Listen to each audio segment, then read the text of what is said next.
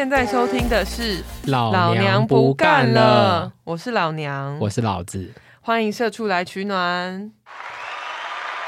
今天是一个我希望可以长期发展的新单元。叫做职场灵异故事，不是真的有鬼的灵异故事哦，而是职场上面发生恐怖的事情。吓到哎，以为有人要来信说什么打字打到一半，然后电脑 荧幕出现贞子的 脸之类的。因为录到今天第六集，还是没有人来信。哎，提醒大家一下，我们的信箱是 u q i t q i t at gmail dot com。我最近有认识一些新朋友，什么都说天哪，好适合，我有好多可以写信给你。没有任何一个人写信给我。哎，这是不是跟大大家说的台北人说下次约吃饭，没错。就说我再写信给你，然后从来没有实现，没错。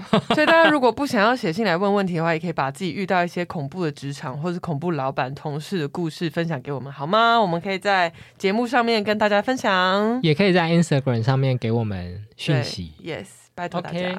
今天因为市场上没有太多财经相关的八卦，所以。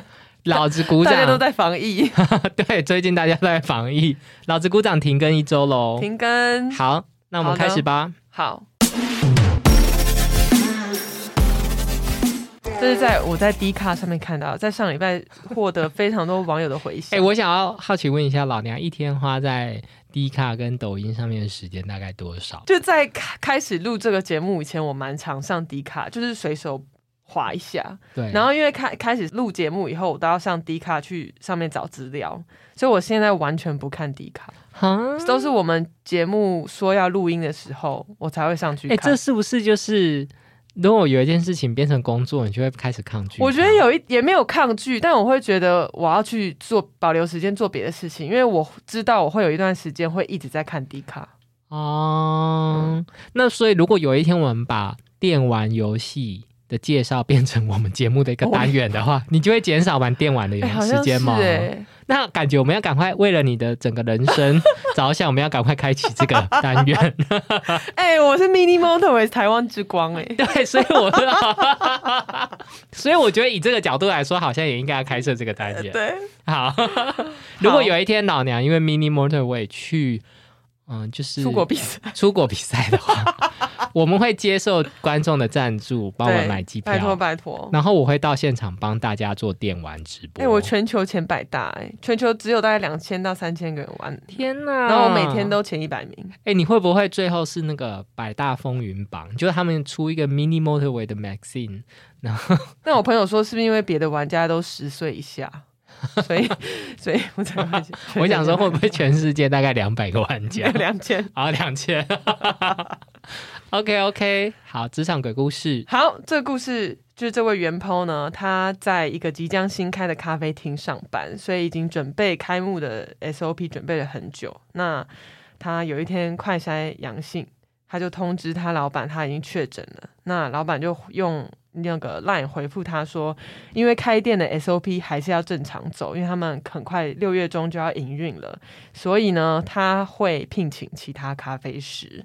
然后他讯息就写说，你就先好好休息吧。然后他就讲说，你好好休息吧，讲了两三次以后，你说 repeat 对，就是他们对话来来回回嘛。他就说好，不要担心，你就好好休息，好好休息。文波就问说。所以你的意思是以后都不用来上班了吗？老板就说：“呃呃，是的。”然后接下来有问题的话，你就问店长好了。那我想要听一下网友的风向。网友网友的风向当然全部一面倒的是说这个老板疯了。老板在呃脸书的咖啡社团里面回应说，为什么会之前他是因为他之前爱请假，然后上班又早退。结果原剖就又在剖出一些他们 line 的证据，说他请假是有跟老板讲说他要请假的，老板也同意了。那他早退是因为那一天有呃有事情，老板要求他们都提早来上班，所以他也提早走，完全没有早退或是旷职或是工时不足的这种情形。然后老板娘。就在讯息里面跟他说，从头到尾你始终不愿意提供详细确诊资料给我。我是一个老板，除了你，我还要顾及所有的人，店长，还有跟我密切接触的人。但是你自私的从头到尾都只争自己的权益，你把大家的安全放在哪里？我四月三十辞退你，我就是看到我安排了接下来一星期的行事历之后，你马上说你要请假，我整个火都上来了。当时也是我意料之中，只不过太准了。他就是在讲说有有一段。袁坡说他要连请假四天，在他们快要开幕之前，结果老板就说其中两天可以，但后面两天可能要讨论一下，因为怕人手不够。就他去上班的时候，只有店长在，老板不在，店长就说没关系，后两天他可以 cover，所以他就连请了四天。就没想到老板，可见老板跟老板娘是就是积怨已久，就是记恨在心啦。对。但我的冲动造成你的有机可乘，我搭上了你确诊还被辞退的热门话题。哎，我觉得老板娘口才蛮好的耶，就他还蛮知道热门话题这种词，不太像是平常说话会讨论的 词。他说：“我哑巴吃黄连，不想随你的议题起舞。难道你希望我在公开社团说我不想再用你，是因为我对你的技术存疑？你记得有一次我在你面前看你煮咖啡，我还试问你动作会不会太草率，你紧张的一直解释，当时我心里就 OS，但没错。”我的电视运 迫在眉睫，我告诉我自己，再给你一两个月观察一下。所以我没叫你不要做了，所以他就是在说，他一直说，你就好好休息吧，你就好好休息吧。刚刚把这整段当成广播剧在对，就是他逼老板说，是那你的意思是叫我不要来吗？老板才说，嗯呃，对。但我却没有办法在你如此想置我于死地时，明白的表达我心中真正的话。他用置我于死地，嗯。哦天呐哈！对，老板娘自己入戏蛮深的。对啊，到底是不是反串？你怎么会写的这么入戏？好像我以为在看 琼瑶的剧耶。对，接下来还有更多情绪用语。我没有办法在你如此想置我于死地时，明白的表达我心中真正的话，因为说了会伤害到你。我都几岁的人了，还跟一个小孩子战斗，不是太好笑了吗？你明知那不是我本意，但却是你暗箭杀人的最佳武器。你也成功的得到想毁灭我的目的，你赢了。但是我在乎的不是店开不开，有没有人，我在乎的是一个人该有的良知与诚实。所以麻烦你，健康数位卡尽快完成。还有，你一直不给我你正确确诊的资讯。当店长在早餐店看到一个跟你九十趴神似的人，我不能怀疑吗？你可以怀疑我，我却不能。神逻辑。年轻人，人生该追求的是前进，而不是停在原地。哎，但是我不得不说，我不知道这是反串还是怎样，但口吻非常像中年女子。对对，没错，真的。哎，等一下，我想要知道为什么他要叫他完成健康数位卡？我觉得应该是他要确认他的店员需不需要隔离等等。哦，但是他一直没有给他，就是。可是这种东西不就是卫生局会去通知吗？可他其实有呃，原 po 有 po 到一个画面，是他有传给他他的数位确诊证明。嗯，但不知道为什么老板娘就是。说坚持没有，就是坚持说你一直不给我资料，所以我不知道你是不是真的确诊，所以我不知道我的店员需不需要隔离哦。然后他们又要马上又要开幕啊，对，因为现在隔离的原则好像是你自己决定哎。对啊，所以我其实整件事情都不是这两个人的错，整件，所以你觉得整件事情是武汉的 P Four 实验室的错吗？大约在二零一九年底的时候，病毒从那里外泄了。就是如果今天现在没有疫情。的话，我觉得事情完全不会演变到这个程度。就当当中有很多症结，都是因为疫情的关系，所以我觉得两方都蛮辛苦的。但是老板不可以。动不动就把之前别人当做一个结果，有这种事情发生，你必须要计算在你本来开店的成本里面。我不是说疫情哦，嗯，就是你会跟你的员工处不好 这件事情，这真的好难哦。哦，真的，我相信一次一 tiny manager 有很多 tiny manager 有好多关于之前跟管理上面的苦楚。对我只能说你在。当主管的经验丰富了，下次再跟大家分享。呀呀呀！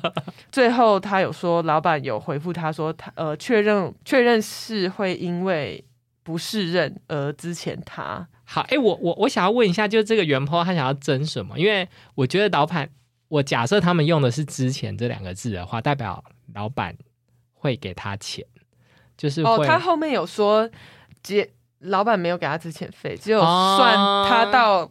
之前他那天为止的薪水，然后还算错，那就不 OK。但可能是还没给他吧，不知道，就不知道完整的细节啊。如果是我个人的话，首先就是老板，老板如果用这就是新开的咖啡厅，说实在的，在疫情之下，老板不值钱你，我看没几个月后，这间咖啡厅也会自己倒闭。所以只是时间早晚的问题。对我第一个想法就是，哇，他挑开 咖啡厅的时间真的很糟，就在这个时节，然后你六月中就要开幕，真的蛮惨的耶。我我可以理解老板很心急的心情啊。我可以，我先撇开就是。就是这个原坡他到底能力怎么样？嗯，但是如果原坡是我朋友的话，我会跟他说，就是首先这个老板用这个理由，就是请你不要来，嗯，那你其实就可以知道这个就不是一个久待之地，嗯，对啊。那如果他真的要支遣，我的前提是他有给你支遣费哦，嗯，就是一切照合法的程序来嘛，就是啊被支遣了，然后有支遣费，然后同时又有一个非自愿离职单，然后所以。啊，你可以去劳工局申请失业补助，这些程序都完成。那说实在的，你干嘛真一定要在他那边上班呢？因为他就是这样子的老板啊。对。但是如果他程序没有完成，譬如说 薪水还算错，那你可能就要据理力争。嗯，哎，我觉得老板娘也算是火力全开。老板娘是火力全开啊，而且老板娘还说出“我早就看你不顺眼”这类的话。另外，我也觉得老板因为他提供资料就要告他这件事匪夷所思。哎，对啊，原剖快离职吧。我觉得他中间有很多没有剖上来的，动不动就要告人的人，不要跟他，不止不要跟他当朋友，就整个人生都不要跟这种人往来。老板说：“你好好休息吧，你好好休息吧。”但老板其实心里想的是：“你就不要再来。”这很可怕哎，因为对我来说，我可能会觉得我是请病假。对啊，然后结果我从隔离完出来之后说：“哎哦，没有哦。”可是你没有错啊，因为老板是说你好好休息呀，你老板不是说你不要来上班啊。所以如果原坡就是没有多问的话，原坡事情结束再回去，尴尬的是老板吧？大家要记得，就是你不尴尬的时候，就换别人尴尬。因为老板没有说你不要来，老板是说你好好休息。我想要问你，呃，请问这一则职场灵异故事的灵异程度，你想要打几颗星？一到十分的话，呃，一五颗的话，五颗星的话，打几颗？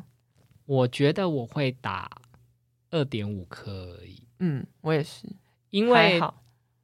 因为首先就是咖啡厅的这个范畴比较小，就是一个它整个大概里面我才五到十个员工，嗯，对，然后感觉很限缩在两个情绪性的发言上面，就还没有真的受害不广也不深，对，OK OK，对，但是我觉得它还是有鬼故事的价值，是在于就是有让鬼故事的价值。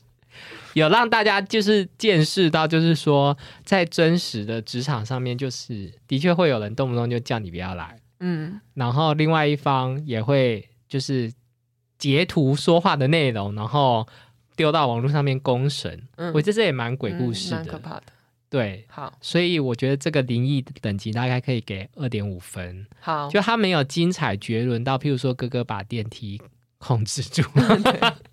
对对对，是没有那个故事太夸张。但是因为老板娘的这个文笔非常的好，所以我就是从把它从两分提升到二点五分。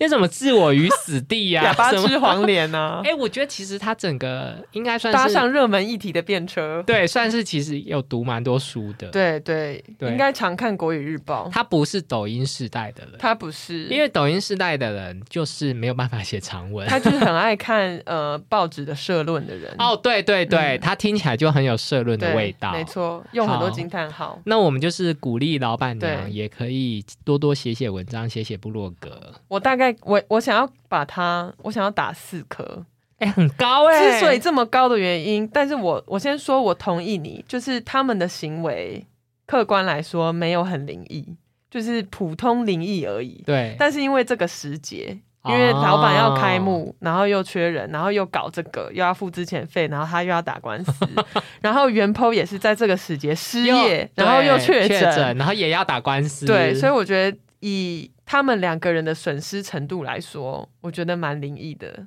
就是双方的损失程度都蛮高的。那我打四颗星。那我觉得双方，那你觉得这个鹬蚌之争谁是渔渔翁？完全没有，哎，没有，是律师事务所。哦，对，哎，律师事务所会跟他们跟他们说，你们一定要告到底。律师事务所好开心哦！我跟你讲，什么检察官呐或法院呐都不会都会觉得好烦哦。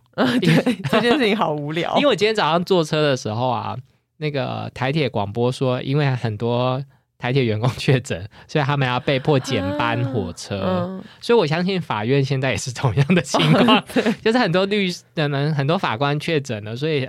那个案件量又累积起来，那所以全部呢，我想是最开心的，应该就是他们为了要告对方去请的律师。哎，那法官跟律师要常听我们节目，哎，才能体谅社畜的心情。我们可以跟法白合作，法白不想要跟你合作。说到法白，如果大家对于台铁合法休假的这个震惊的内容，就是我们上一集、上上集提到台铁合法休假的一些到底深入的这个知识。硬知识呢？欢迎大家可以去听法白，他们有一集认真的在介绍这个主题。嗯，有有有，我有看到有那一集，我看到他们部落格上面有 PO，就是好几篇万言书，好多，完全没有看人知道。好的，那我们工作就到这边喽，谢谢大家，拜拜。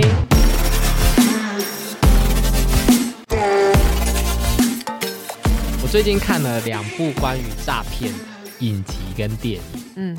一个就是创造安娜，它就是 Netflix 上面一个前一阵子非常红的影集。嗯，但是我这个人呢，就是因为待看清单真的很多，所以就是都会等到那个热潮过了，我才会去看。然后呢，同时我又看了另外一个 HBO 的纪录片，叫做《新创大骗局》。嗯，那也他也是在讲算是创业诈骗的问题。那创造安娜她的故事呢？它主轴就是围绕在一个叫做安娜戴维尔嘛，我不太确定中文是不是这个，嗯，的一个，他谎称他是俄国啊不德国的一个名媛，名媛，然后他有这个六千万欧元的信托资产，然后打的这个名号呢，在纽约的社交圈招摇撞骗，骗吃骗喝。然后他最著名的事就是，譬如说入住高级酒店，然后没有付钱，然后到最后就是所有纽约高级酒店都把他就是设为拒绝往来户，然后同时他又诈骗了堡垒集团跟美国城市银行，试图向他们骗取贷款，但最后其实巨额的贷款是没有成功，但是他本人是有从城市银行那边得到美金十万块的信贷。然后他仍然把这些信贷花光光，然后最后他就是被捕。嗯，然后这一个这一个影集呢，就是在描述他如何这个流连于纽约的上流社交圈，然后如何这个吃好的餐厅，然后穿好的服装，然后还去游轮度假，然后飞到世界各地去度假，然后他如何。在一个完全没有钱的状态下完成这一些，算是成就，成就真的是成就。对，然后你看了会目眩神怡耶。这个这个故事就是新闻刚出来的时候，几年前。新闻故事第一次剖出来的时候，我很沉迷啊，然后好先进哦。对，因为以前上班比较闲，就看了很多跟他的相关新闻，所以我就没有看这两个，我就没有看电视剧。那你那时候刚看完的时候，你对他的想法是什么？超级惊讶，真的。我其实我我最惊讶的怕是他去银行借钱这件事，因为银行真的没有。做对对，不然你怎么可能借他钱？他们完全是靠别人的 word，就是口碑说哦哦，他很有身份，就借他钱呢。然后他是有信托资产的人，这就是为什么有钱人越来越有钱，因为要有口皆碑。对啊，好，那从明天开始，我会四处跟人家说老娘很有钱，你也要四处跟人家说我很有钱。谢谢你，你说我是大南部的大地主，好，可以可以，谢谢你。然后新创大骗局，他就是在讲之前的那个。呃，验就是它是一本书，叫做《Bad Blood》坏血，嗯，这一本书，然后它又 HBO 把它拍成纪录片，嗯，主要就是在讲，呃，在几年前有一个叫做女版，被称为女版贾伯斯的一个，哎，她本名叫什么？呃，Elizabeth Holmes。哦，对，伊丽莎白福尔摩斯，这跟香浓咖喱是一样。伊丽莎白福尔摩斯呢，她是一个。这个大学的中辍生，然后他的创业目标呢，就是要发明出一个只用一滴血。就可以验出上百种疾病的一个验血的机器。好，然后呢，他靠着这个创业的 idea 呢，成功的募集了好几百亿吧的资金，最终发现是一场骗局。他那一台机器。好像连十种以内的疾病都验不出来，所以他们在这个过程之中呢，每当他们要做 demo 的时候呢，他们就是把他们抽到的血送回去实验室，由实验室那几台传统的验血机器，就是他们嗤之以鼻，觉得他们在创业之前觉得太大台、耗费时间的这些验血机器呢，赶快用这些验血机器把这一些要验的项目验出来，然后再宣称这是他们的那一台。小机器叫爱迪生所验出来的，但事实被发现，爱迪生什么事都做不了。所以我看完这两部以后，跟你有同样的想法。有钱人真好，就是到底有没有在做丢丢？就有没有在做调查？有没有在做征信啊？而且这个更扯，就是他还跟美国全美连锁超市合作。对，连锁，然后这个连锁的，我记得他是连锁药局。嗯。这些连锁药局跟他们合作，然后让大家可以去他们的药局，宣称用一滴血就能够验出所有的疾病，然后大家都蜂拥而至。结果到了现场以后，他们跟他说：“不好意思，我要抽一管血。”对对，超傻眼，超傻眼。那我分享一个这个人的花边，就是有人怀疑说他为了要展现专业的形象，而故意把声音拉低。我非常推荐大家一定要去 YouTube 上面找他说话，因为他说话声音大概是。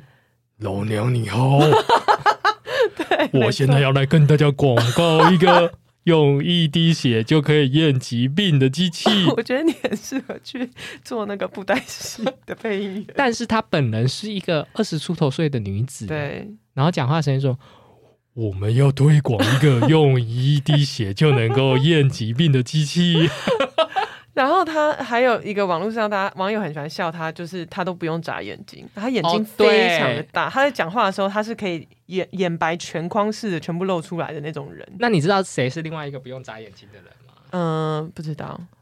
主克博。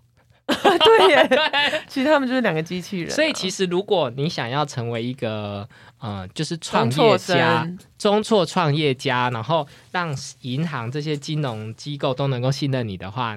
你知道诀窍是什么了吗？说话要这么低沉，同时不能眨眼睛，泪腺要发达。对，好啦，那我们今天节目就到这边喽，祝大家有美好的一个礼拜，拜拜，拜拜。